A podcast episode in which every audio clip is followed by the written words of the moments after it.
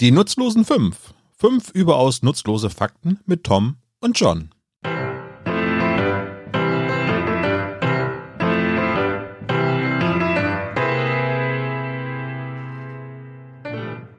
Hallo und herzlich willkommen zur, zum zweiten Jubiläum, Tom.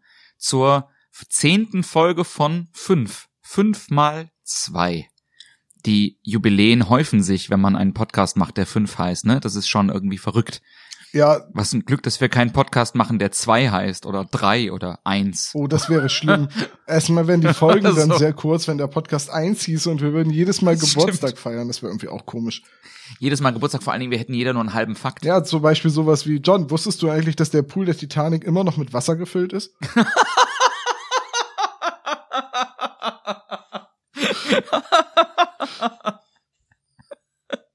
Nee, wirklich.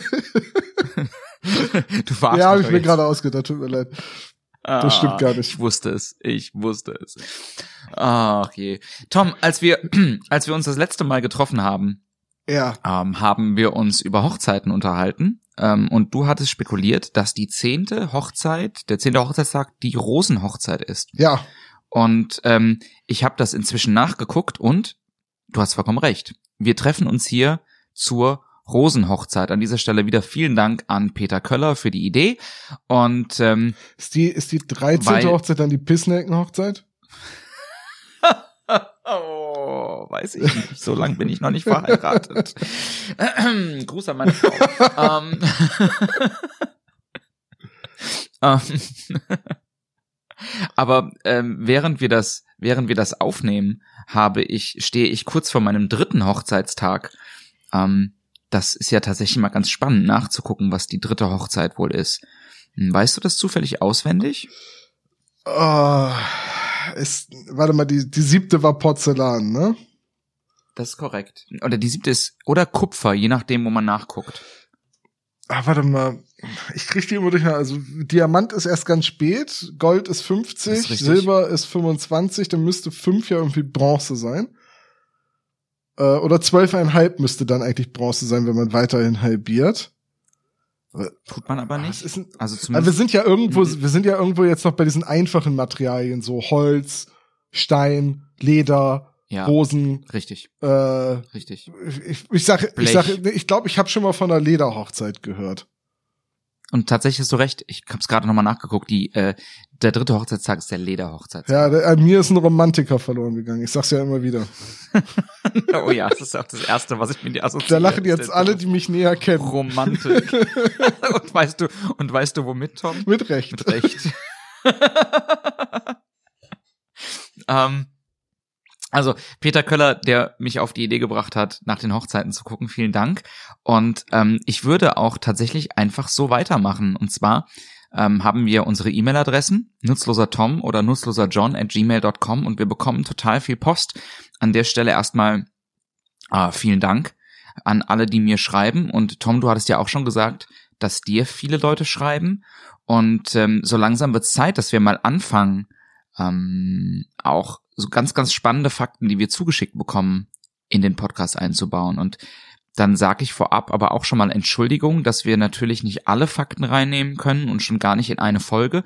Aber ich werde mich bemühen, ähm, da immer wieder Sachen rauszunehmen und und ähm, zu verwenden. Und ich würde tatsächlich heute auch mit einer Geschichte anfangen, die mir ein Hörer unseres Podcasts zugeschickt hat und von der ich noch nie gehört hatte und die ich wahnsinnig spannend Ich, ich habe auch eine, einer meiner beiden Fakten heute ist auch auf die Idee eines Hörers gekommen und äh, ich werde dann an der Stelle entsprechend nett grüßen. Genau. Dann beginne ich doch wirklich mal mit dem Gruß und sag Nikolas Raubacher, ich weiß nicht, wie ich dir danken soll für diesen Fakt. Ähm, aber es geht um Außenpolitik, Tom. Und zwar, genauer gesagt, geht's um die außenpolitischen Beziehungen zwischen Dänemark und Kanada. Mhm. Die Hansinseln. Was würdest Oh, das ist nicht dein Ernst. Oh nein, das ist nicht dein Ernst. ich streich das schon mal für meine Folge 11. ja, Ah, okay. Also wir haben in der zehnten Folge das erste Mal die Tatsache, dass äh, du weißt, wovon ich reden will. äh, wo ich hundertprozentig weiß, ja, ja. Wenn du auf die Ja. Außen, politischen äh, Neck Neck Nicklichkeiten zwischen Dänemark und Kanada hinaus wird, dann kann es sich nur um die Hansinsel handeln. Ah, oh, wie ärgerlich. Nikolas. Nikolas, du musst dir mehr Mühe geben. Ja, oder halt mir das schicken und nicht John. Weil ich, ich kenne die Hansinsel schon seit Jahren.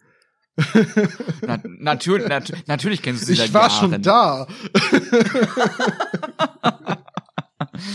okay. Das ist ja ärgerlich, aber wir machen natürlich den Bedingt. Podcast nicht Wir nur. hätten früher oder später eh über die, die Hansinseln geredet, weil ich das nämlich auch rausgesucht hatte. aber nicht für die Folge jetzt, oder? Nee, nicht für diese Folge. Ich hab, Hat dir Nikolas auch geschrieben? Nein, aber es wäre in der näheren Auswahl für diese Folge gewesen, weil die Hansinsel nämlich äh, die kleinste der drei Kennedy-Inseln ist zwischen der Franklin und der Crozier-Insel. Richtig. Ja. Richtig. Aber Mensch, Tom, das ist jetzt ärgerlich für die Spontanität des Ja, das Podcasts. stimmt. aber wir machen den Podcast ja nicht nur für uns, sondern wir machen den ja auch für die Hörerinnen und Hörer.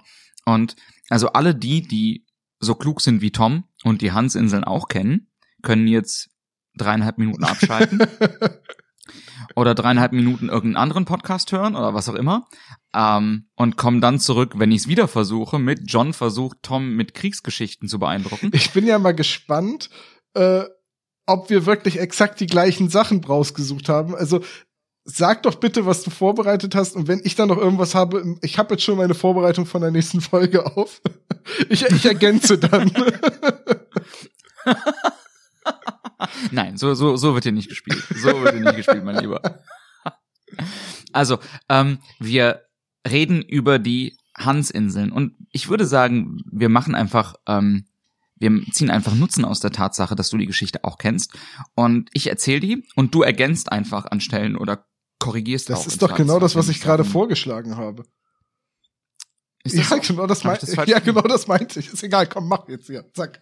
Oh Mensch, du hast dich, du drückst dich aber auch immer so mathematisch Ah aus. ja, Das es ist immer mein, ne?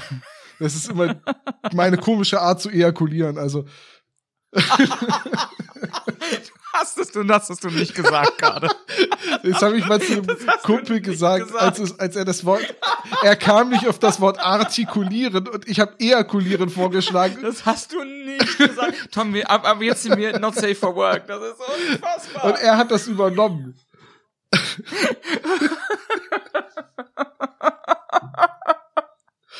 das hast du nicht gesagt. Ja, dann schneiden wir das halt raus, bitte. Nein, auf gar keinen Fall schneiden wir das raus. Also es war tatsächlich mal, dass ein Kumpel, ah, das ist ewig her, da waren wir irgendwie sechste Klasse oder so, und der sagte zu mir, ich würde immer so kompliziert mich, also ich würde immer so kompliziert daherreden. Und da habe ich Mhm. gesagt, und du weißt nicht, wie du dich ejakulieren sollst. Und er, ja, genau sowas meine ich. Und artikulieren, eher, nee, ist egal. Ja, du, der, bei vielen Menschen ist der Unterschied auch marginal. Ähm, da kommt nicht viel. Ähm,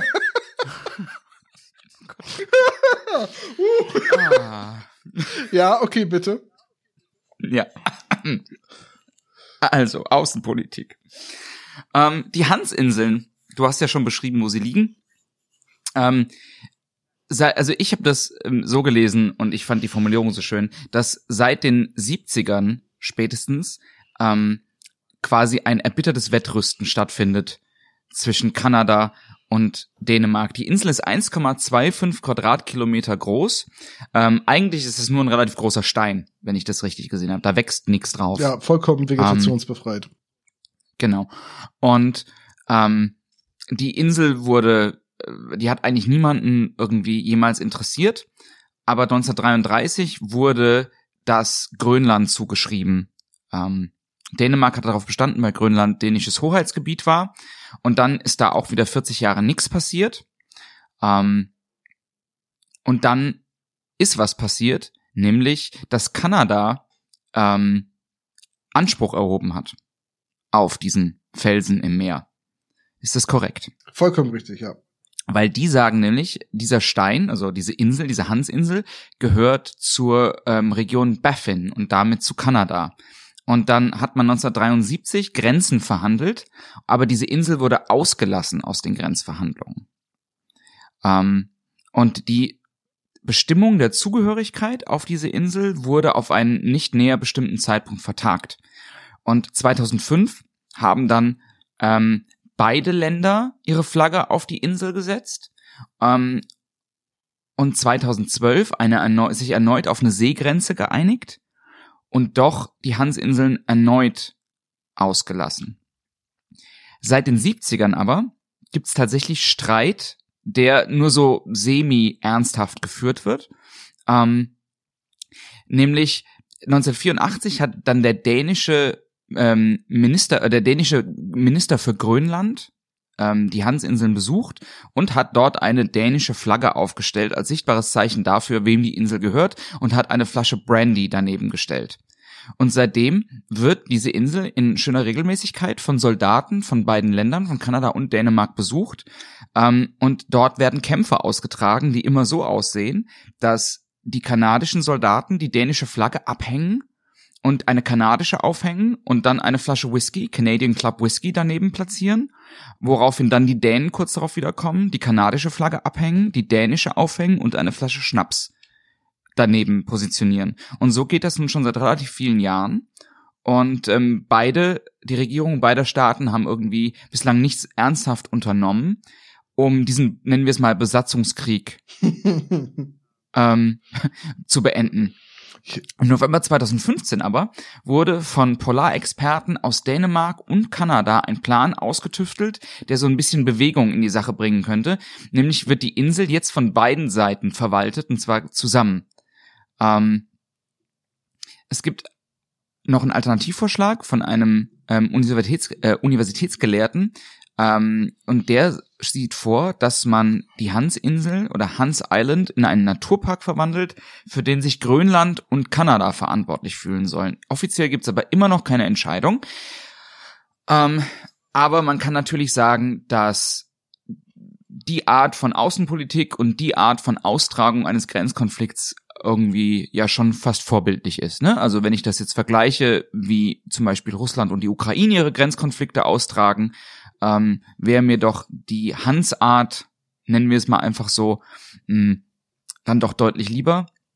Benannt ist die Insel übrigens ähm, nach einem grönländischen Teilnehmer einer Expedition von 1871, der hieß Hans Hendrik.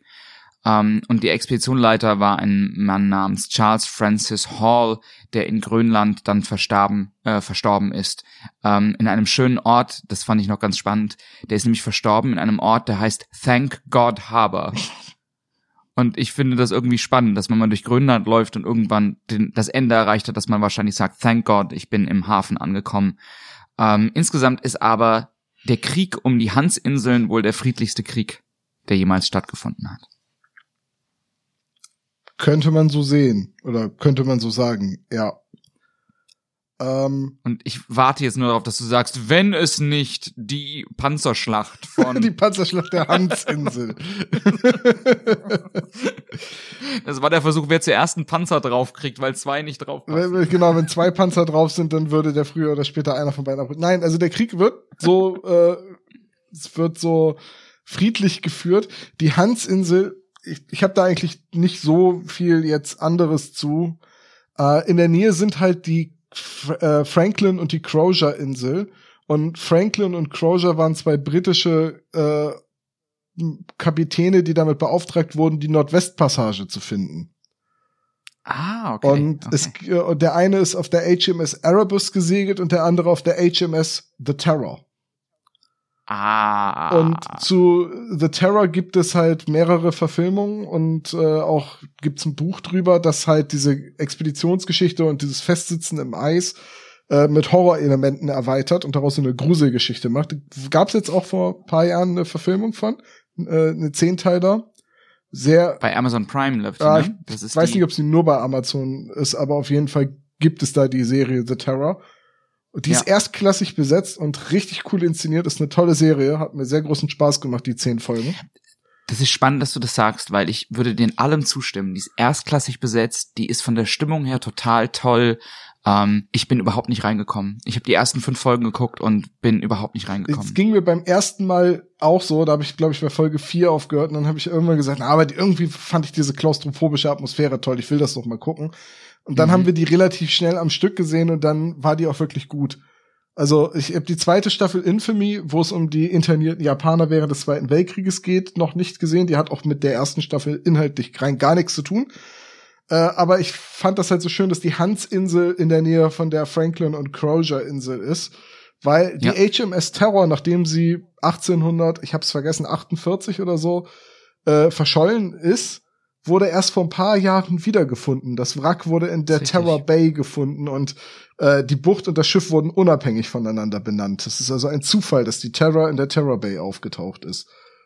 Ja, und Da kann ich gleich zu dem Thema noch einen Buchtipp raushauen, nämlich ähm, kurz nachdem die gefunden worden ist, hat Michael Palin ein Buch darüber geschrieben, ähm, der Ex-Monty Python, der ja auch in England bekannt dafür ist, dass er so Reiseprogramme und sowas macht und der hat ein Buch geschrieben, das heißt Erebus. Und das ist ganz, ganz fantastisch. Ein wahnsinnig, wahnsinnig gutes Buch. so, und wenn du jetzt weißt, wo die Hansinsel ist, weißt du denn Ja. auch, wo der Hansfluss oder der Hansbach ist? Wahrscheinlich nicht in der Nähe, weil auf der Insel kein Platz für einen Fluss ist. Stimmt, das ist ja auch nur ein unbewohnter Felsen ohne jegliche Vegetation. Richtig. Dann äh, erleuchte mich. Äh, der ist unter Island. Unter Island. Ja, also auf dem Weg zur Hohlerde halt. Hm.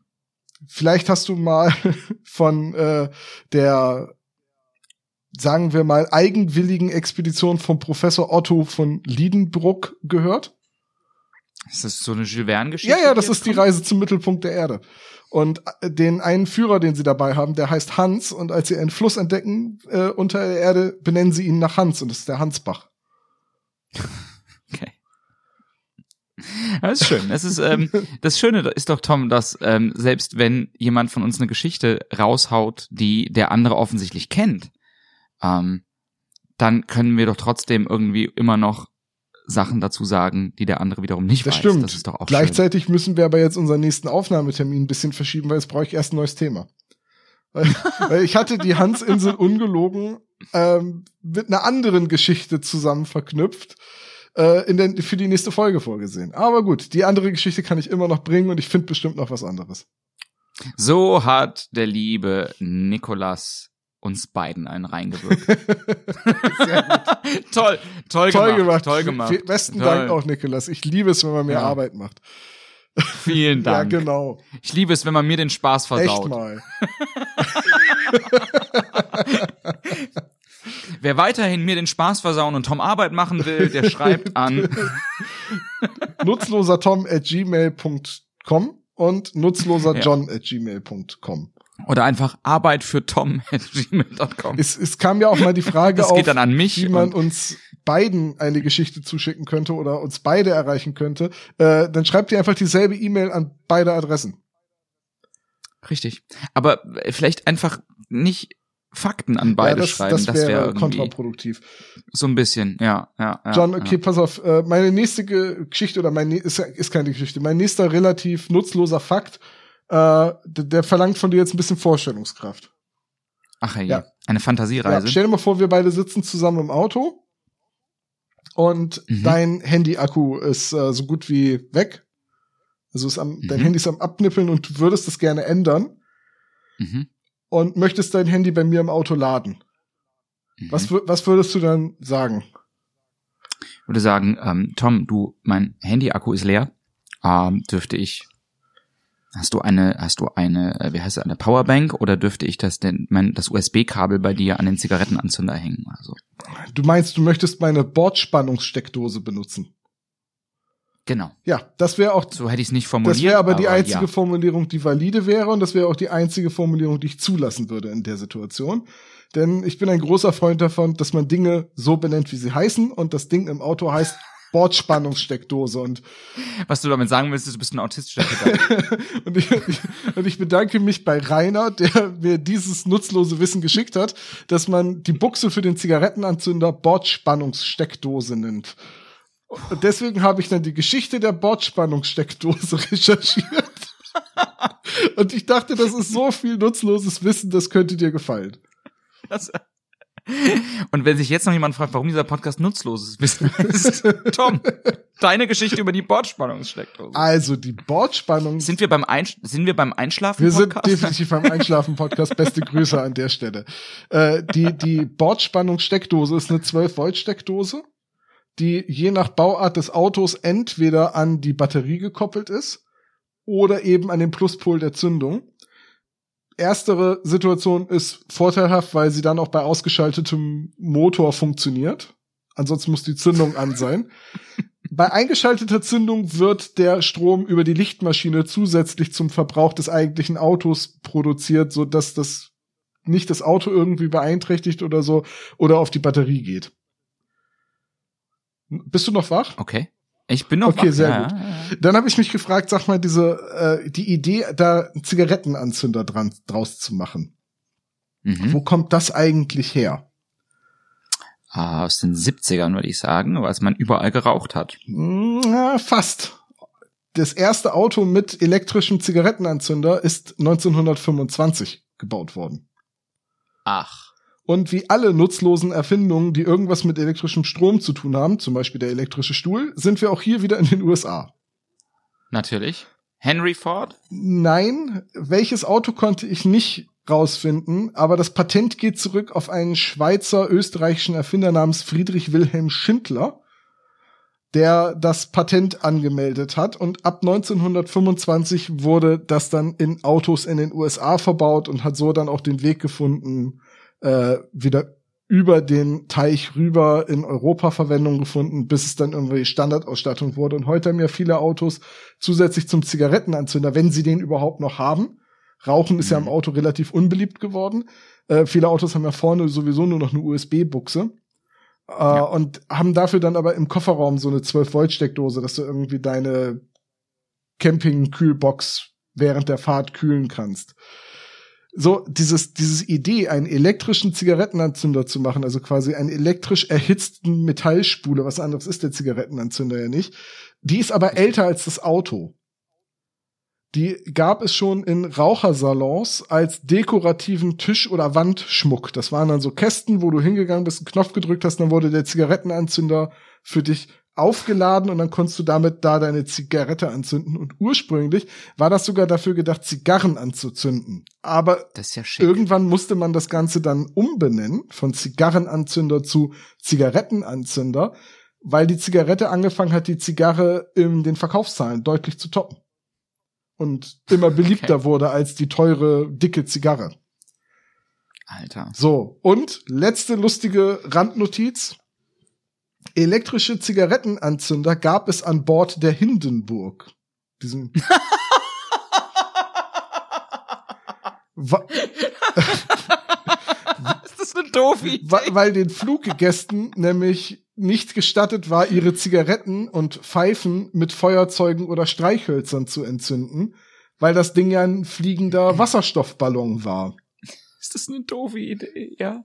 Ja. Aber letztendlich auch wieder clever, ne? Offenes Feuer ist nicht so gut und lässt sich so eine elektrische Zigarettenanzünder, der glimmt ja nur und kühlt relativ schnell wieder ab, der verursacht kein Hm, Feuer. Ja, das stimmt schon. Das stimmt schon. Trotzdem. Was hast du auf der Hindenburg gemacht? Ich habe dann geraucht. Und die Passagiere haben geraucht wie nichts Gutes auf der Hindenburg, ne? Nur so eine Zigarette, selbst wenn man an ihr zieht, ist ja nicht ein offenes Feuer. So. Klar. Äh, klar, gut, ist natürlich jetzt im Nachhinein so ein bisschen ironisch, weil die Hindenburg als ein riesiger Flammenball in Erinnerung Ein bleibt. bisschen. Ein bisschen. Äh, aber Ab so, einem, ab so einem gewissen Zeitpunkt haben die zum Rauchen auch diese Zigarettenanzünder gar nicht mehr gebraucht. ja, das stimmt. so, Also die hin, also die wurde eine riesen selbstanzündende Zigarre. das stimmt. Die Hindenburg 36 in Lakehurst? Oder, Mhm. oder wann ist sie verunglückt? Ich weiß es, oder war es nur LZ 36? Ich, ich kriege immer die Zahlen durcheinander. Ich glaube LZ 36. Ja. Naja, äh, Ah. aber jetzt weißt du wenigstens, wenn du einen USB-Ladegerät hast, dass das in die Bordspannungssteckdose eingeführt wird Mhm. und äh, du weißt auch, dass das eine Erfindung von äh, Friedrich Wilhelm Schindler ist Ja. und dass die Idee, sich seine Zigarette so anzuzünden, schon äh, 1925 aufkam. Und jetzt sage ich dir noch, dass die Hindenburg das LZ 129 war und am 4. März 1936 verunglückt ist. Hm. Ja. Hm. Offenbar hat sich da jemand eine Zigarette angezündet. Riesen, da raucht einer eine Riesenpfeife. ja. Okay, ähm, also Tom, wenn du wirklich mit so nutzlosem Wissen ankommst, dann stelle ich dir die Frage, was weißt du eigentlich über Tennis? Nicht so super viel. Vor allem, also ich, ich kann grob die Regeln erklären und ich weiß, dass das früher ein Indoor-Sport am britischen Hof war. Mhm. Ähm, was weißt du denn über die Zählweise beim Tennis? Dass die so ganz komisch ist. Man zählt 15, 30, 40 und das ist dann schon der Satz. Genau. Ja. Genau. Also im Gegensatz zum Fußball zum Beispiel, wo man in aufeinanderfolgenden Punkten zählt, also 1 zu 0, 2 zu 0, 2 zu 1, 3 zu 1, ähm, ist ein Spiel beim Tennis, also man spielt ja in Sätzen und jeder Satz besteht aus Spielen und ein Spiel beginnt mit Love, also 0, 15, 30 und dann 40 und dann gibt's quasi den Spielpunkt. Ähm, die Frage ist, warum zählt man eigentlich so komisch beim Tennis? Irgendeine Idee? Ich, ich versuche gerade irgendwas aus meinem Gehirn rauszubringen, weil ich mir sicher bin, das irgendwann schon mal äh, gehört zu haben. Und irgendwie schwankt mir gerade so im Kopf rum, dass das irgendwas mit der zurückgelegten Distanz zu tun hat. Das ist eine der Theorien. Ähm, es gibt tatsächlich zwei. Ähm, fangen wir mit der an, von der du denkst, dass es ähm, ähm, oder was du verbindest. Ähm, also zunächst mal ähm, geht die Antwort auf jeden Fall ins 14. Jahrhundert zurück. Ähm, damals hat man das Spiel nämlich noch mit der Hand gespielt und es Au. hieß Jeu de Paume und es heißt übersetzt Handtellerspiel. Ähm, und eine der beiden Theorien besagt, dass man ähm, bei diesem Jeu de Paume, wie auch immer man das ausspricht, nach jedem Punktgewinn ein Streifen weiter in Richtung Netz gerückt ist. Und die Streifen befanden sich jeweils in einem Abstand von 15 Zoll. Also deswegen von 0 auf 15, Okay. von 15 auf 30 und dann von 30 eigentlich auf 45. Aber lass mich raten, 45 ist auf Französisch irgendwie 2 mal 20 plus 5 und das ist zu lang und deswegen sagt man nur 40. Ähm, das ist eine Variante. Da gibt's wiederum zwei Erklärmöglichkeiten. Ja, ich verstehe. nämlich, dass man, ähm, äh, dass entweder der Begriff 45 zu komplex war und aufgrund der ähm, einfacheren Ausspruchsweise auf durch 40 ersetzt wurde. Die zweite Variante ist, dass man gemutmaßt hat, dass die 45 Zoll Linie zu nah am Netz ist und dass man deswegen dann nur noch 10 Zoll aufgerückt ist. Hm. Das ist zumindest die Theorie, wenn man davon ausgeht, dass das über die Abstände zum Netz ähm, so benannt worden ist. Eine andere Theorie ist die, ähm, die auch total Sinn macht, nämlich, dass in der Zeit, wie heute auch, viel um Geld gespielt worden ist und dass man ähm, Geldeinsätze an Punkte geknüpft hat. Ähm, Macht irgendwie das Sinn, heißt, ja. Man hat üblicherweise für jeden Punkt, der erzielt wurde, ein Grand Denier gesetzt. Und ein Grand Denier entspricht wiederum 15 Denier. Mhm. Das heißt, für den ersten Punkt bekam man ein Grand Denier 15, für den zweiten Punkt bekam man ein Grand Denier 30 und für den dritten Punkt bekam man ein Grand Denier 45. Und dann Gibt's da nicht aber auch irgendwie ein, ein, eine Währung, die wie Sue heißt oder so? das weiß ich nicht, Okay. aber dann kommt man wieder an den Punkt, wo man sich über diese 40, 45 ähm, Unterschiede Gedanken macht. Und ma- es ist nicht ganz geklärt, ähm, warum ähm, ähm, warum es von 40 auf 45 geht, äh, von 45 auf 40 und warum, ähm, ob das jetzt diese Entfernung zum Netz ist insgesamt oder die Geldeinsätze. Dann ist aber noch ein Begriff, der da seltsam ist, nämlich das Love. Also der ersetzt ja beim Tennis die Null. Ähm, du sagst ja nicht 30-0 oder 15-0, sondern 15, 15 Love, 15 Love. Mhm. Ähm, und da gibt's auch verschiedene Theorien, wo der Begriff herkommt. Das kann zum Beispiel äh, eine eine Theorie besagt, das kommt ähm, von einer englischen Redewendung, die sagt, die die ist to be love und das heißt etwas ist umsonst. Mhm. Eine andere Theorie sagt, ähm, dass es viel früher kommt, und zwar aus Holland. Ähm, Holländer, viele Holländer, die aus religiösen Gründen nach England ausgewandert sind, haben dort aber, weil sie sehr religiös waren, nicht um Geld gespielt, sondern umsonst. Also Love. Ähm, und um die Ehre.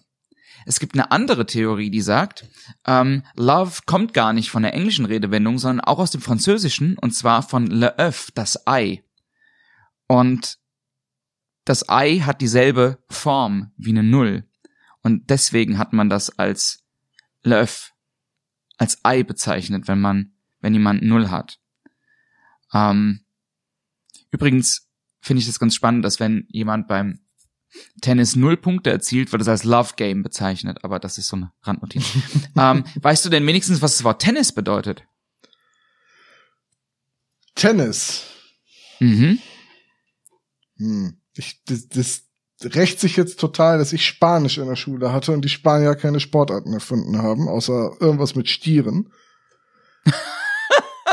Irgendwas mit Stieren ist auch schön. Ja, ob man jetzt von denen wegläuft oder sie absticht, das ist ja, Ja, ist richtig. das ist ja nun, das sind ja nun grundlegend verschiedene Sportarten. Beide irgendwie bekloppt, aber gut. Äh, Tennis. Ah. Es, ist, es leitet sich bestimmt von irgendwas von Französischen ab, oder? Es gibt ganz viele Theorien, wo das herkommt. Das ist nicht Also so, geklärt. Äh, äh, ähm, was kann das denn sein? So zurückschlagen oder oder den Ball aufhalten oder irgendwie sowas? Das ist ja eigentlich Tennis ist doch ein ein Rückschlagsport, so wie Tischtennis und Badminton und, und ja. Squash und so. Oh, das ist interessant. Ja. Also würde ich sagen, das hat bestimmt irgendwas mit dem Zurückschlagen zu tun. Hm, einfach falsch, aber Perfekt. spa Ja. aber spannend. Danke, Herr Balder. Ähm, Gerne, Frau von Sinn. Ich glaube, ich glaub, den Witz hatten wir schon schon mal. mehrfach, ja, ja. Und du lässt immer die Gelegenheit aus, dass ich genauso groß bin wie Bernhard Honecker, äh, Hohecker. Nicht Honecker. Ich weiß, ich weiß, aber ich bin kein Freund von so Cheap Shots. Okay. Ähm, also, es gibt verschiedene Theorien, wo das Wort Tennis herkommt. Eine der wahrscheinlichsten, ähm, das sagt zumindest der Etymologe ähm, Anatoly Lieberman, ähm, dass es auf einen französischen bzw. auf einen anglo-normannischen Ausruf zurückgeht, nämlich auf Tennis. Ähm, das ist der Imperativ Plural von tenir und tenir heißt halten. Also quasi die Bedeutung nehmt, haltet den Ball, wie den Ball in der Luft halten. ah, okay. Das ist allerdings nicht bezeugt. Ähm, für die Theorie spricht, dass das Spiel in erster Linie ein, ein, ähm, ein aristokratischer Zeitvertreib war und ähm, man hat eben zu der Zeit auch am britischen Hof Französisch gesprochen als als aristokratische Sprache. Ähm, es gibt weitere Theorien, zum Beispiel, dass das ähm, sich vom deutschen Wort Tenne oder Tanz ableitet.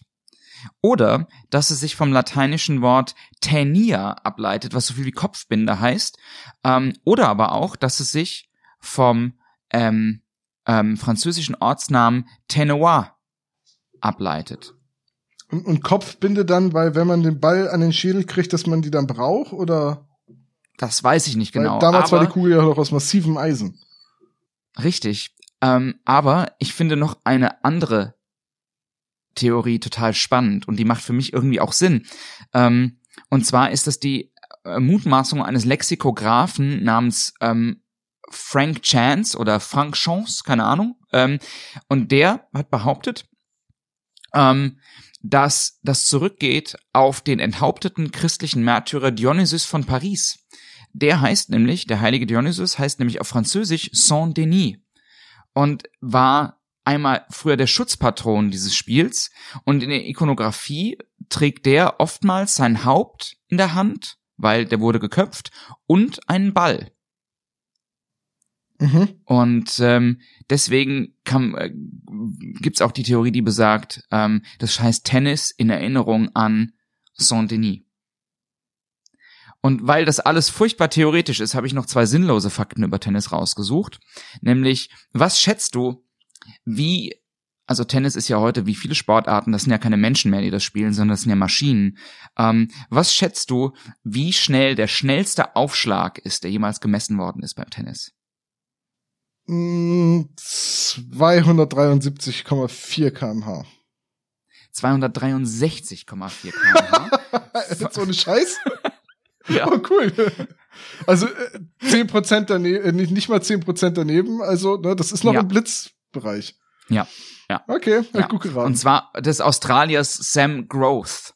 Ähm, und dann habe ich noch was richtig Sinnloses rausgesucht. Und zwar ähm, 2009 wurde ähm, die russische Tennisspielerin Maria Sharapova ähm, wurde der Rekord der russischen Tennisspielerin Maria Sharapova abgelöst von einer anderen Tennisspielerin namens Michelle Larcher de Brito.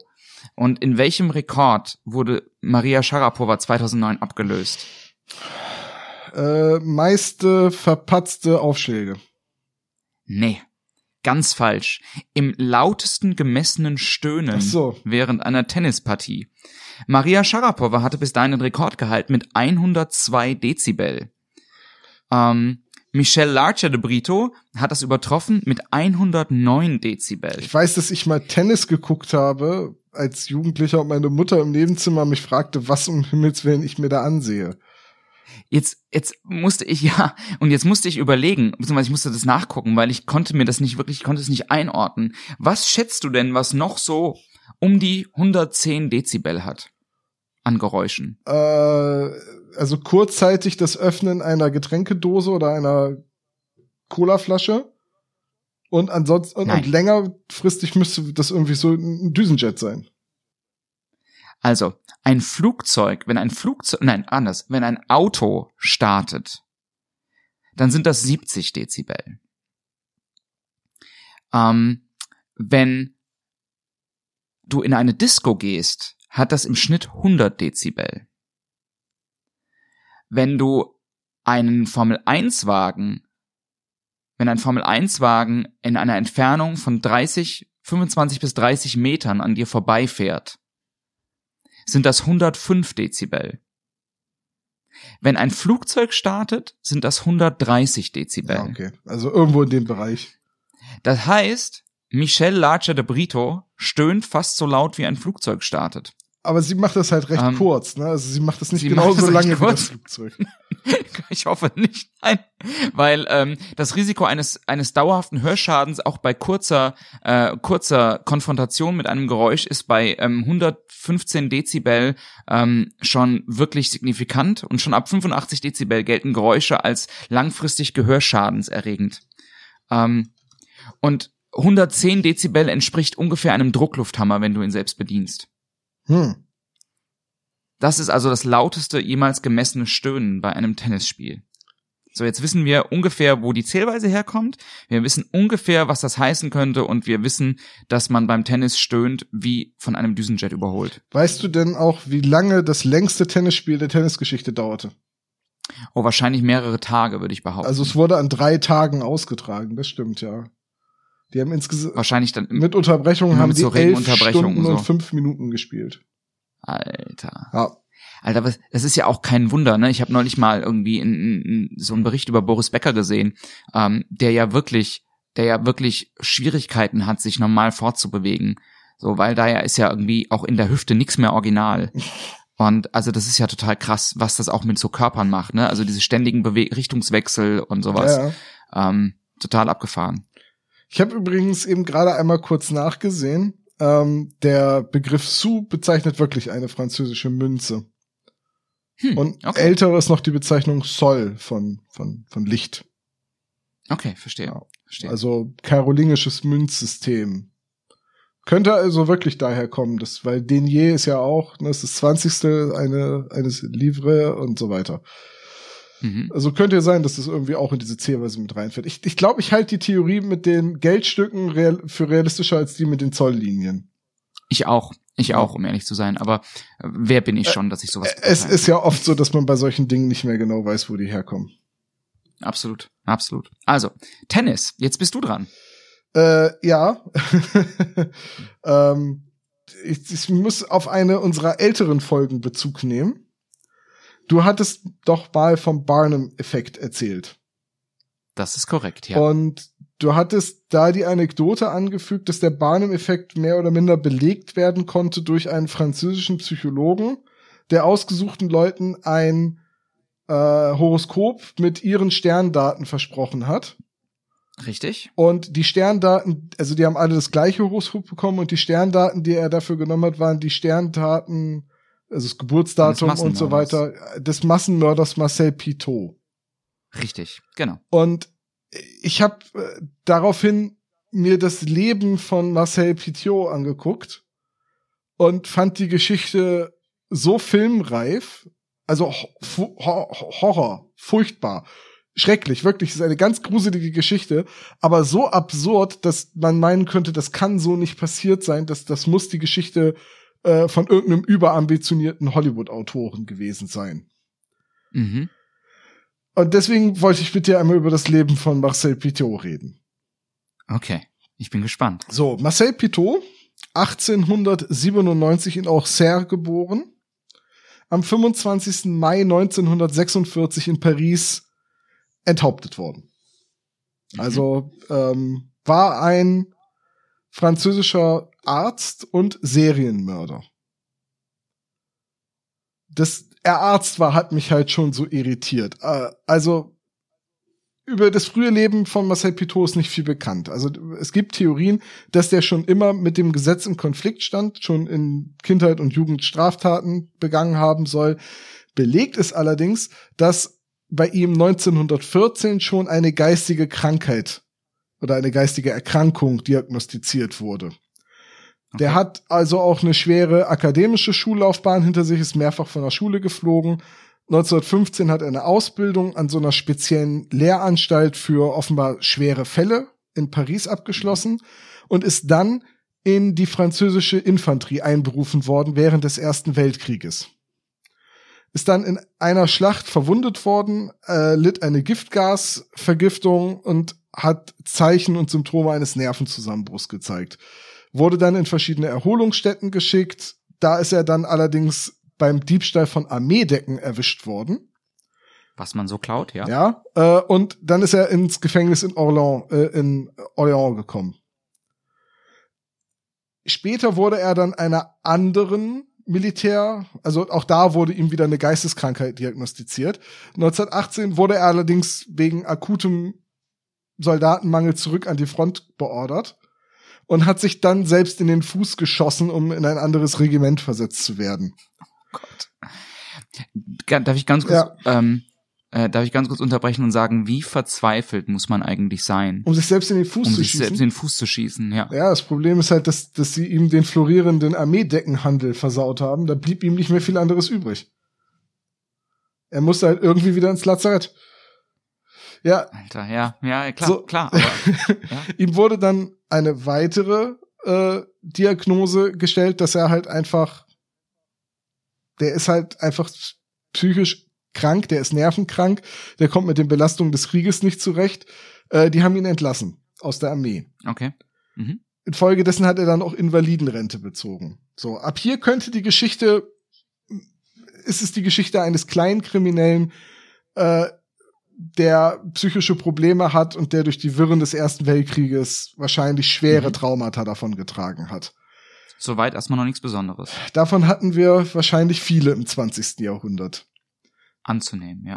Er hat dann eine verkürzte Ausbildung für Kriegsveteranen abgeschlossen und hat in acht Monaten ein Medizinstudium beendet. In acht Monaten. arbeitete dann als Praktikant in einem psychiatrischen Krankenhaus und sein, In acht Mo Monaten. ja, es war halt eine verkürzte Ausbildung. Was sollte man machen? Ach was. Ne- Das ist ein Skalpell. Ja, neun- Sie haben bestanden. 1918 wusste man noch nicht so viel über Medizin. Das Auswendiglernen im Studium kam erst später. Das war eine Erfindung der 50er Jahre. Nein, äh, er hat seinen Abschluss als Mediziner 1921 erhalten. So, ähm, dann hat er eine Praxis gegründet, hat in dem Ort, in dem er gelebt hat, ähm, versucht, Bürgermeister zu werden und so weiter und so weiter. Die Geschichte, was dazwischen kam, das ist alles wenig belegt und ähm, naja. 1927 hat er geheiratet, wurde Vater äh, und in dem Ort, in dem er gelebt hat, gingen bei, gingen dann zahlreiche Beschwerden über ihn ein, äh, dass er dubiose Geschäfte abhandeln würde und in mehrere Diebstähle verwickelt wäre. So, Wieder decken? ich weiß nicht, ob Decken, aber offenbar war Marcel Pitot halt Kleptomane. Mhm. Ähm, wenn ich das jetzt gerade richtig sehe, dann war er sogar äh, Bürgermeister der Stadt, in der er lebte. Jedenfalls wurde er seines Amtes enthoben und musste, also, oder wurde, musste zurücktreten. Und er ist dann irgendwann nach Frankreich, also äh, nach Paris gezogen und hat da eine Praxis gegründet. So, ich lasse jetzt mal so ein bisschen was aus, weil, ne, ähm, er, er mhm. war halt bekannt als, als Krimineller, als Dieb und äh, als Arzt. Äh, nach dem Ausbruch des Zweiten Weltkrieges hat er sich durch das Fälschen von Krankenscheinen äh, was dazu verdient, weil er so französischen Bürgern attestiert hat, dass sie nicht zur Zwangsarbeit in Deutschland einberufen werden können, weil sie dafür nicht geeignet sind. Okay. Äh, dann hat er sich in, in, auch ein Haus gekauft in, in Paris und so weiter. Äh, 1942 wurde er wegen der Verschreibung von Betäubungsmitteln verurteilt, also an Suchtkranke. Er hat übermäßig viel Betäubungsmittel vers verschrieben weil er sich auch damit was dazu verdient hat. Konnte dann aber nicht angeklagt werden, weil zwei der, also die zwei Hauptzeugen, zwei der Suchtkranken, die er so versorgt hat, äh, die sind seltsamerweise verschwunden. Weiß, weiß, wusste man jetzt nicht, wo die abgeblieben sind. Die waren einfach mhm. weg, also wurde er nur zu einer Geldstrafe verurteilt. So, ähm, nach eigenen Aussagen hat Marcel Pitot während der Kriegsjahre die Zeit genutzt, um Waffen zu entwickeln, die deutsche Soldaten töten, ohne forensische Spuren zu hinterlassen. Außerdem hätte er Geheimtreffen mit der höchsten Ebene der Alliierten unterhalten und sei in mehreren Widerstandsbewegungen aktiv gewesen. Zum Beispiel hätte er überall in Paris Sprengfallen gelegt, um die deutschen Besatzer zu töten. Und äh, er hätte auch Kontakt zu einer Gruppe spanischer Antifaschisten unter, äh, unterhalten. All diese Behauptungen von ihm sind nicht belegbar. Also es ist alles seiner Fantasie entsprungen. Er war nie Mitglied okay. irgendeiner Widerstandsbewegung. Krass. Marcel Pitot hatte dann die Idee, dass es ja eine Menge verzweifelte Leute gibt, die versuchen, aus Frankreich rauszukommen, um den Deutschen zu entgehen. Ja. Juden, Intellektuelle, Kommunisten etc. Mhm. Er hat also mit ein paar Komplizen ein falsches Fluchtnetzwerk aufgebaut. Er hatte also ein, eine Handvoll von Leuten, die ihm Flücht, Fluchtwillige zugeführt haben, denen er versprochen hat, gegen eine Zahlung von 25.000 Franc sie über Portugal nach Südamerika zu bringen in, er hat den, den Fluchtwilligen, die nach, nach der Übergabe des Geldes dann gesagt, dass die Portugiesen allerdings darauf äh, bestehen, dass alle Einreisewilligen geimpft seien gegen verschiedenste Krankheiten und hat seinen mhm. Opfer daraufhin dann Cyanid gespritzt. Krass. Und hat dann die Leichen verschwinden lassen. Anfangs hat er die wohl in die Seine geworfen, später hat er die Leichen mit ungelöschtem Kalk aufgelöst oder sie direkt verbrannt.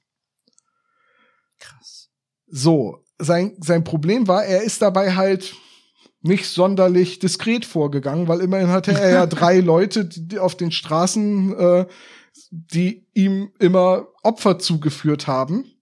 Mhm, Und klar. so war wahrscheinlich äh, Marcel Pitot schon auf dem, äh, auf dem Radar der Gestapo aufgetaucht. Und die Gestapo war sich aber unsicher, ob ob der nicht irgendwie auch ein Verbündeter ist? Die waren sich halt nicht sicher, wer da verschwindet und wen er umbringt. Deswegen die äh, Gestapo dann einen äh, jemanden, einen, einen ihrer Gefangenen gezwungen haben, Kontakt zu dem Marcel Pitot aufzubauen. Okay. Und quasi den Ausreisewillen zu bekunden. Also die Gestapo wollte herausfinden, ob der wirklich für den Widerstand mhm. arbeitet oder ob der ein Einzelgänger ist. Und Jetzt ist natürlich dieser, äh, dieser Kontaktmann, Yvon Dreifuß, auch verschwunden, weil Pitot den umgebracht hat. So, die Deutschen haben also das mehr oder minder ignoriert. Allerdings sind ein paar der äh, Handlanger dann der Gestapo in die Hände gefallen und die haben dann unter Folter zugegeben, dass sie eben ähm, Pitot Leute zuführen, Fluchtwillige. So. Äh, Jetzt müsste man ja eigentlich annehmen, dass die Gestapo dem eigentlich fast dankbar war. Ja, sagen wir mal so, es war ihnen zumindest egal. Weil die mhm. Leute, die er umgebracht hat, die hätten die Deutschen wahrscheinlich früher oder später auch umbringen wollen. E, eben drum, genau, genau, das hätte ich jetzt auch. Aber gesagt. sie haben ihn jetzt nicht irgendwie als nützliches Übel oder als Verbündeten gesehen. Ich glaube, die waren sich einfach nicht sicher, was da draus ist, weil sie haben halt gedacht, wenn sie das, wenn sie die nur lang genug prügeln, dann verraten die schon die Kontakte zur, zur Widerstandsbewegung. Ja, klar. Aber klar. natürlich konnten seine Handlanger keine Widerstandskämpfer benennen, weil sie ja nicht für den Widerstand gearbeitet hatten. Das dachten die ja nur. Ja, ne, die dachten, die dachten halt, der Pitot wäre das so. Hm. Jetzt sind wir am 6. März 1944 und die äh, Nachbarn des Hauses von Pitot merken, dass der Rauch, der da aus dem Schornstein kommt, extrem eklig und gesundheitsschädlich riecht, weil Pitot mal wieder Leichen verbrannt hat. So, die französische Polizei kommt wohlgemerkt, also nicht die deutsche Besatzungspolizei, nicht, nicht die Gestapo, nicht, die, nicht der Sicherheitsdienst, sondern die französische Polizei und die Feuerwehr werden dazugezogen, um, den, um das Feuer zu löschen. Und sie dringen in das Haus ein und finden darin Körper und Leichenteile. Marcel Pitot, der benachrichtigt wurde, dass es in seinem Haus brennt, kommt herbeigeeilt und wird ja. damit konfrontiert, dass in seinem Haus Leichen gefunden werden und sagt den Franzosen, der französischen Polizei und der Feuerwehr, ja, ja, das sind aber die Leichen von Deutschen, Verrätern und Kollaborateuren. Ich töte für die Widerstands, für la Resistance. Die Polizei hat grundsätzlich die Eigenschaft, dass sie die äh, Arbeit von der Widerstandsbewegung La Resistance nicht behindern und zieht deswegen ab. Was? Und lassen Pitot gewähren. So. Krass. Ja. Als die Polizei dann noch die Garage durchsucht, findet sie halt noch eine Grube mit ungelöschten Kalk und menschlichen Überresten darin. Auch auf der Treppe finden sie in einem Leinsack menschliche Überreste. Insgesamt hat man wohl Körperteile von mindestens zehn Personen gefunden. Aber na, der sagt, er arbeitet für den Widerstand, dann lassen wir den mal in Ruhe. Ist so eine Grundregel, glaub immer dem, der die Leichen im Keller hat. so, ne? Es, es wird halt, es wird halt immer absurder. So. Ähm, jetzt, der, es gab dann einen Pariser Polizeikommissar, Jean-Victor Massou, der hat die Ermittlungen übernommen und der hat halt versucht rauszufinden, ob Marcel Pitot wirklich für die Widerstandsbewegung tötet oder ob er für die Gestapo arbeitet. Ja. Die letztere Möglichkeit hat sich aber erübrigt, weil er ein Telegramm erhielt, in dem die Deutschen die Festnahme von Marcel Pitot als gefährlichen Wahnsinnigen anordneten. Also mit anderen Worten, die Gestapo hatte mittlerweile rausgefunden, was mhm. der wirklich machen wollte. Ja. Äh, in der in seinem Haus fand man dann größere Mengen Chloroform, Digitales, verschiedene Gifte, eine größere Menge äh, medizinischer äh, Materialien. Klar, der war ja Arzt, ne? Mhm. Ähm, und die, die Gestapo hat dann gesagt, okay, wir wollten den festnehmen unter dem Verdacht, dass er Fluchthilfe für Juden leistet. So, sie konnten auch jemanden finden, der äh, sag, also der dann zugegeben hat, ja, ich wollte für 25.000 Francs meine Flucht für, über Marcel Pitou organisieren lassen. Äh, der hat, hatte der ihm angeboten, er hatte das dann aber abgelehnt, weil ihm das fadenscheinig und zu teuer erschien. Jetzt hat die Polizei unter den Toten, also die französische Polizei, äh, die beiden Suchtkranken gefunden, die 1942 verschwunden waren, äh, als es als Marcel Pitou vor Gericht stand wegen Betäubungsmittelmissbrauch. Und damit hatte die Polizei erstmals einen Beweis dafür, dass Marcel Pitou diese Leute ermordet hat. So, die Polizei hat dann ihn verhaftet, hat seinen Bruder verhaftet, weil der ihm den ungelöschten Kalk besorgt hatte. Der Bruder wusste aber gar nicht, worum es geht. Äh, die haben dann auch die äh, Gehilfen von ihm verhaftet und stand quasi alles vor Gericht. Und jetzt passiert der 6. Juni 1944 die Landung in der Normandie und die französische Polizei sieht sich wegen der aufbrandenden Kampfhandlungen in Frankreich gezwungen, die Ermittlungen zu unterbrechen. Mhm. Marcel Pitot gelingt daraufhin die Flucht. Er versteckt okay. sich sieben Monate lang bei Freunden, gibt sich mehrere Tarnnamen, lässt sich einen Bart wachsen und behauptet seinen Freunden gegenüber, er sei auf der Flucht äh, vor den Deutschen, weil er halt, also auf, auf der Flucht vor der Gestapo, weil er halt Deutsche und Informanten getötet hat. Die Leute glauben ihm, verstecken ihn, er nimmt den Namen Henri Valéry an. Und jetzt kommt das wirklich, wirklich Absurde. Er schließt sich den Forces Français de Intérieur, also der inländischen französischen Widerstandsarmee an, wird zum Hauptmann und übernimmt die Leitung der Spionageabwehr und der Vernehmung von Gefangenen für die französische Widerstandsarmee. oh Gott. Kämpft also auf Seiten jetzt der Franzosen, ähm, hat, trägt jetzt den Namen Henri Valery. Und erst nach dem Krieg gelingt es, ihn zu enttarnen, Henri Valerie festzunehmen, als er gerade versucht, Paris zu verlassen. Bei ihm werden eine Pistole, 31.000 Francs und 50 verschiedene Identifikationsunterlagen gefunden. Boah, Er wird vor Gericht gestellt. Vor Gericht versucht sein Anwalt ihn als äh, unschuldigen Freiheitskämpfer und Vaterlandspatrioten zu verkaufen, was weder von den Richtern noch von den Geschworenen irgendwie beachtet wird. Er wird dann letztendlich wegen des Mordes an mindestens 27 Personen und der Erbeutung von über 200 Millionen Francs äh, verurteilt und dann, äh, wie gesagt, mit der Guillotine öffentlich hingerichtet. krass. Alter, was eine Geschichte. Und diese, diese Geschichte ist so unfassbar unglaublich, dass ich gesagt ha habe, dass das ist ja, das ist ja Hollywood-reif. Das ist auch verfilmt Ja, worden. total. Ich glaube sogar mehrfach. Aber das, wenn man nicht weiß, dass die Geschichte stimmt, würde man sagen, ne, das ist äh, zu abgedreht. Es ist, ja, es ist so ein bisschen drüber, ne? so. Allein schon, dass Wenn du das Polizei das Haus durchsucht, Leichen findet und er sagt, ich arbeite für den Widerstand. Ah ja, dann ist ja gut. Ja, Ach, das sind, Echt? ach, das sind deutsche Körperteile. Na, dann gehen wir halt. genau, genau. Das deutsche Kopf das ist ah, krass. Oh, wie krass das ist. Ja, ja Mensch. So, das war wieder so ein Yang-Thema. Mhm. Ich bin bereit Dann für ein Ying-Thema. Okay. Okay. Dann stelle ich dir die Frage, was haben äh, ah, Entschuldigung. Oh, ich muss mich kurz strecken. Was? ich bin immer noch. Ähm, was hat ähm, Aya Ritter Wallace äh, Winter? Ähm, War das, wie viele zusammen- Personen äh, waren das jetzt? Das ist eine Person, Ja, das ist ein Name. Okay.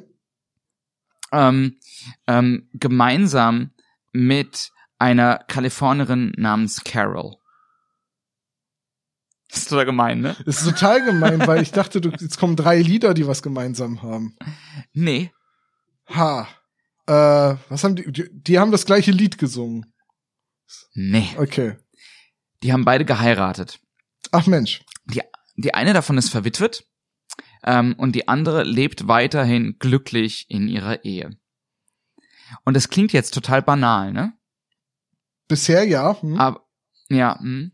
ähm, aber vielleicht ist es nicht mehr so banal, wenn ich dir sage, dass ähm, äh, Carol 45 ähm,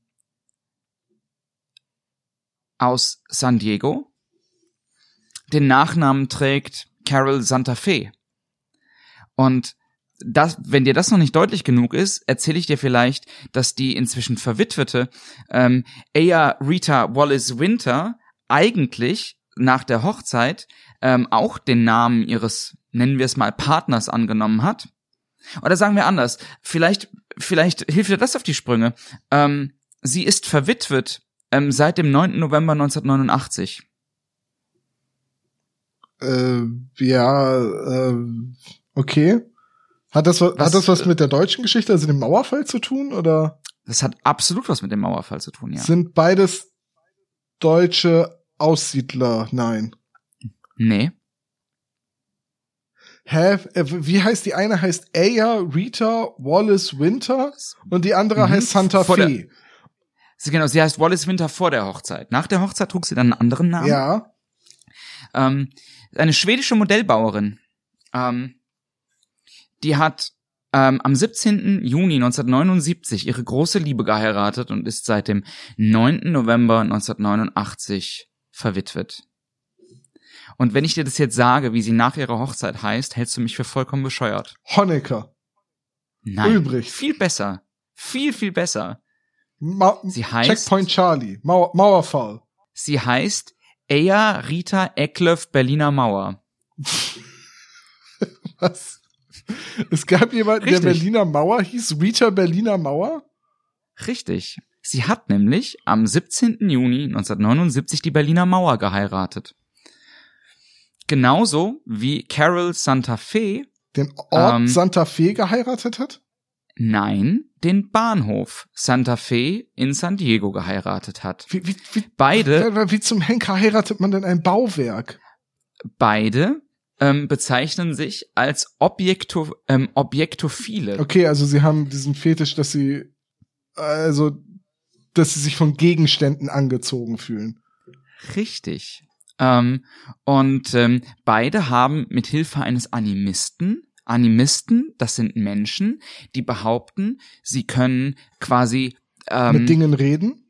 mit Dingen reden, Mhm. ähm, mit Hilfe von Animisten herausgefunden, dass ihre Liebe zu Objekten, im Falle der schwedischen Modellbauerin, ähm, zur Berliner Mauer oder im Falle von Carol, ähm, 45 aus San Diego, ihre Liebe auf Gegenseitigkeit beruht. So haben sie ähm, die Berliner Mauer respektive den Bahnhof Santa Fe in San Diego geheiratet. Ähm, und ich dachte, ich suche dazu mal ein bisschen was raus.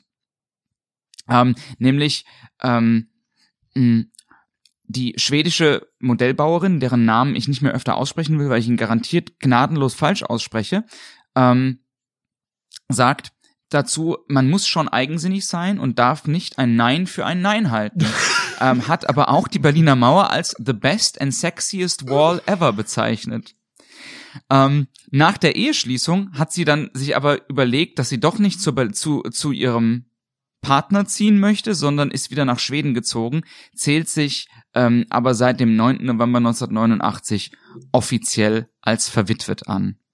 Ähm, die Kalifornierin Carol Santa Fe ähm, ist seit eigenen Aussagen hingegen ähm, seit 36 Jahren in einer festen Partnerschaft mit der örtlichen Bahnhofsstation ähm, und hat 2015, glaube ich, ähm, ähm, 2015 geheiratet. Ähm, und ich, ich ringe um die Formulierung hier. Ich ringe wirklich um die Formulierung. Ja, ich bin Ähm, gespannt. Äh, denn sie sagt, ähm, also sie sieht sich als lesbisch an, denn der Bahnhof sei für sie weiblich und sie nennt den Bahnhof Dydra. Weil da so viel Züge ähm, ein- und ausfahren oder? Ich habe keine, ich habe keine Ahnung. Okay. Ähm, aber sie hat in einem Interview gesagt, dass sie seit 2011 offiziell in einer Beziehung sei mit dem Bahnhof, aber schon seit äh, 36 Jahren, da sei sie noch ein kleines Mädchen gewesen, in Dydra, also den Bahnhof, verliebt sei. Ähm, sie ist Hilfsarbeiterin und fährt jeden Tag 45 Minuten mit dem Bus, ähm, um ihren geliebten Bahnhof zu sehen und sagt, dass ähm, der Tag, an dem sie geheiratet hat, der glücklichste Tag ihres Lebens sei. Sie sagt auch, also sie fährt dann immer hin, um den Bahnhof zu berühren und anzufassen ähm, und sagt, dass sie auch Sex mit dem Bahnhof habe, aber natürlich nicht so wie andere Menschen, also nicht so eine banale Form von Sex wie viele andere, sondern ähm, sie hätte etwas Tiefgründig Tiefgründigeres. Ähm, und sie will San Diego nie mehr verlassen, weil ihr Partner bzw. ihre Partnerin ja hier sei. Und ähm, wenn du jetzt denkst, das sind zwei arme Irre, ähm, dann kann ich dir sagen, dass es weitere Fälle von Objektophilie gibt. Ähm, zum Beispiel wurde der Eiffelturm 31 Mal verheiratet. Zwangsverheiratet? ist eine Zwangsehe, ja. Ähm, also ähm, zuletzt hat 2007 eine Amerikanerin den Eiffelturm geheiratet. Hm. Und ich, was ich nicht rausfinden konnte, ist, ob es am Ende des Tages nicht vielleicht doch sogar ein US-Bundesstaat geht, wo man sich das offiziell eintragen kann. Nach deutschem Recht ähm, ist, war die Berliner Mauer bis zu ihrem Tod, äh, bis zur Verwitwung der Ehefrau ähm, weiterhin Single. John, Und auch in San Diego geht man davon aus, dass der Bahnhof weiterhin Single ist. John, ähm, vielleicht ist jetzt der richtige Zeitpunkt gekommen, um dir zu gestehen, dass ich verheiratet bin. Lass mich raten, lass mich raten. Du bist mit den Bremer Stadtmusikanten verheiratet. Nein, nein, nein, mein eigentlicher Name ist Thomas Crown Jewels und ich bin immer noch entsetzt, dass auch heute die britische Krone sich weigert, meine Ehegattin aus ihrer Geiselhaft zu entlassen und ich erwarte die Überstellung meiner Ehefrau binnen 48 Stunden. Ja. Ja, ich bin auch verwitwet. Mein, mein Partner wurde ermordet. Ähm, ich hieß, ich heiße John World Trade Center. ähm, Also, no, no King-Shaming hier. Ähm, es, das mag, es ist einfach so furchtbar absurd. Also, dass es Leute Das gibt, die sich zu Objekten hingezogen fühlen, die das irgendwie ähm, ästhetisch finden, Formen oder das Berühren Ja. von Oberflächen, das kann ich total nachvollziehen, aber von, Ey, ja. aber von sich selbst zu Ja. sagen, ich bin mit der Berliner Mauer verheiratet oder mit dem Bahnhof in San Diego, das ist schon echt, das ist schon echt spleenig. und auch wirklich, also die, die, äh, äh, Eya, Rita, wie auch immer, ähm, hat tatsächlich irgendwann auch drauf bestehen wollen, dass man ihren Nachnamen Berliner Mauer in ihren Ausweis einträgt. Ja. Ich meine, ist eine relativ große Familie, weil die Mauer ging ja außerhalb Berlins noch weiter, ne? ja, ist richtig. Das ist richtig. Aber es gibt zum Beispiel, die zweitbekannteste ist tatsächlich Erika Eifel.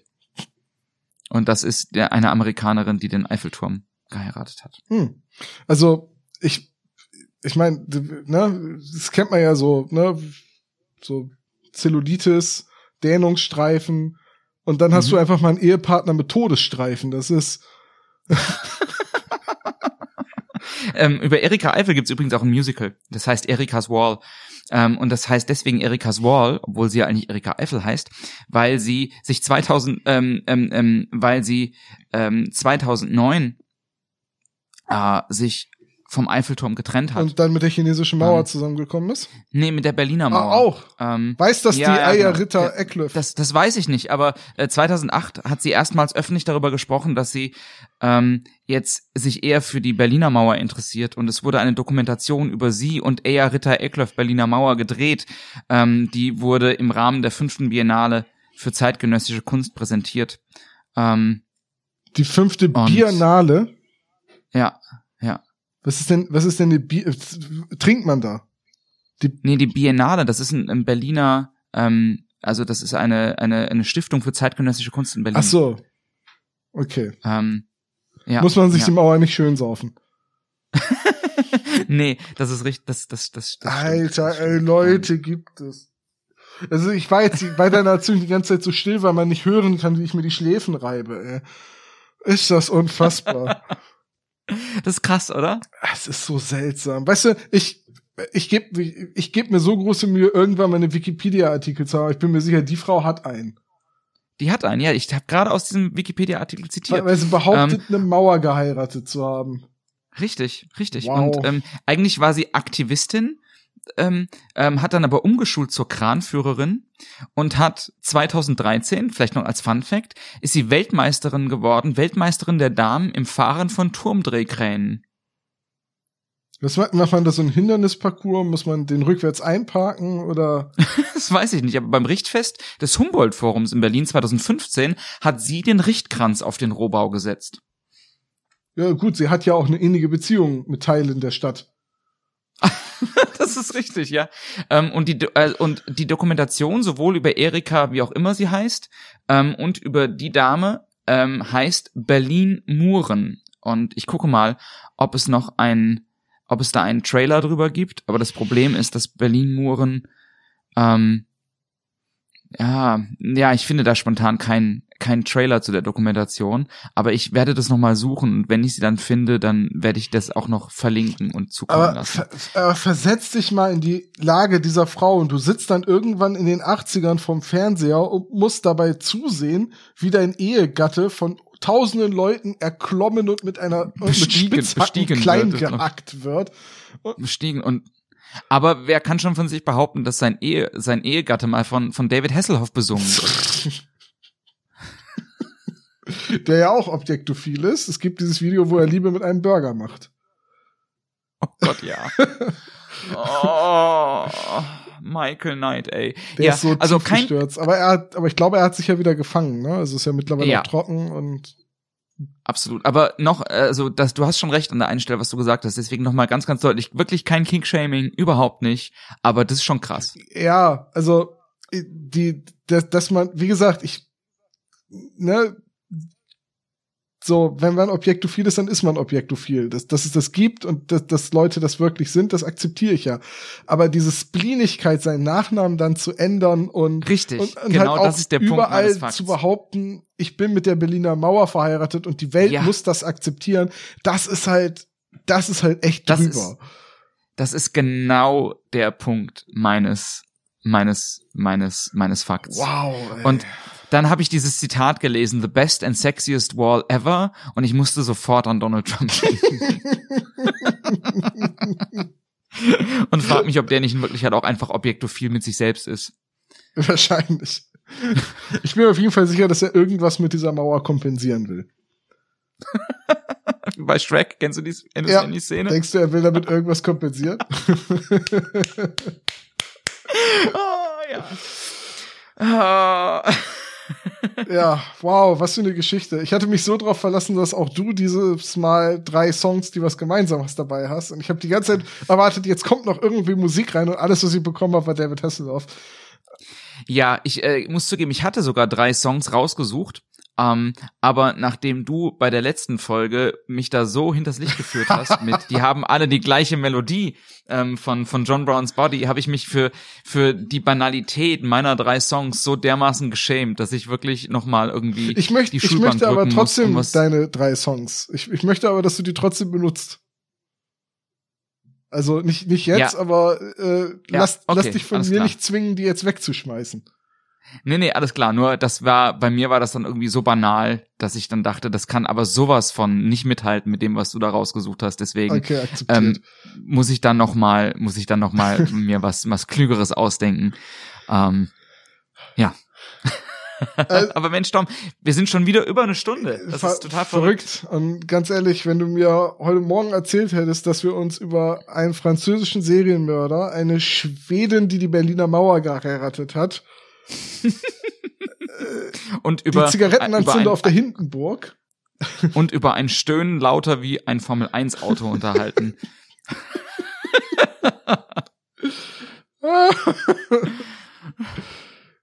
oh Mann. Ah, Tom, diese, dieser Podcast war eine gute Idee. Ja, das, äh, einfach es mal- ist- war, das war eine gute Idee. Wow, es ist, das ist eine wilde Reise heute gewesen. Ich, äh, eine, eine wilde Reise. Wie Bill Bailey sagen würde, that was a long walk bin- along a sandy beach to a restaurant that was closed. ich bin sehr gespannt, äh, weil, was wir nächstes Mal machen. Ich gehe jetzt erstmal an meine Hausbar, schütte mir etwas kanadischen Whisky und etwas dänischen Lakritzschnaps zusammen. Rühr das gut und um, überlegst dir, und dann trinke ich auf die Hansinsel, die ich nächstes Jahr heiraten werde. Ich dachte, du gehst dann irgendwie ans Achemer, keine Ahnung, ins Achemer Rathaus und heiratest dann. Nein, ich, hei ich heirate Rathaus. die Hansinsel. Hm. und dann- Tom Achim Da Rathaus. fahre ich regelmäßig dran vorbei, hole eine Flasche Schnaps ab, eine Landesfahne du ein. fährst dran vorbei. Ja, ja, mit dem Schiff halt. Ja. Häng eine meiner Fahnen da auf und dann verlange ich von der dänischen und kanadischen Regierung, dass sie aufhören, auf meinem Ehepartner eine Fahne zu hissen. Dann heißt du Tom Hans Insel. Ja. Außerdem, Ja, außerdem ja, ist die ja. Insel trocken und ich will nicht, dass ihr weiterhin Schnaps zugeführt wird. Oh Gott. Oh. oh, du bist dir für keinen blöden Witz zu schade. Überhaupt nicht.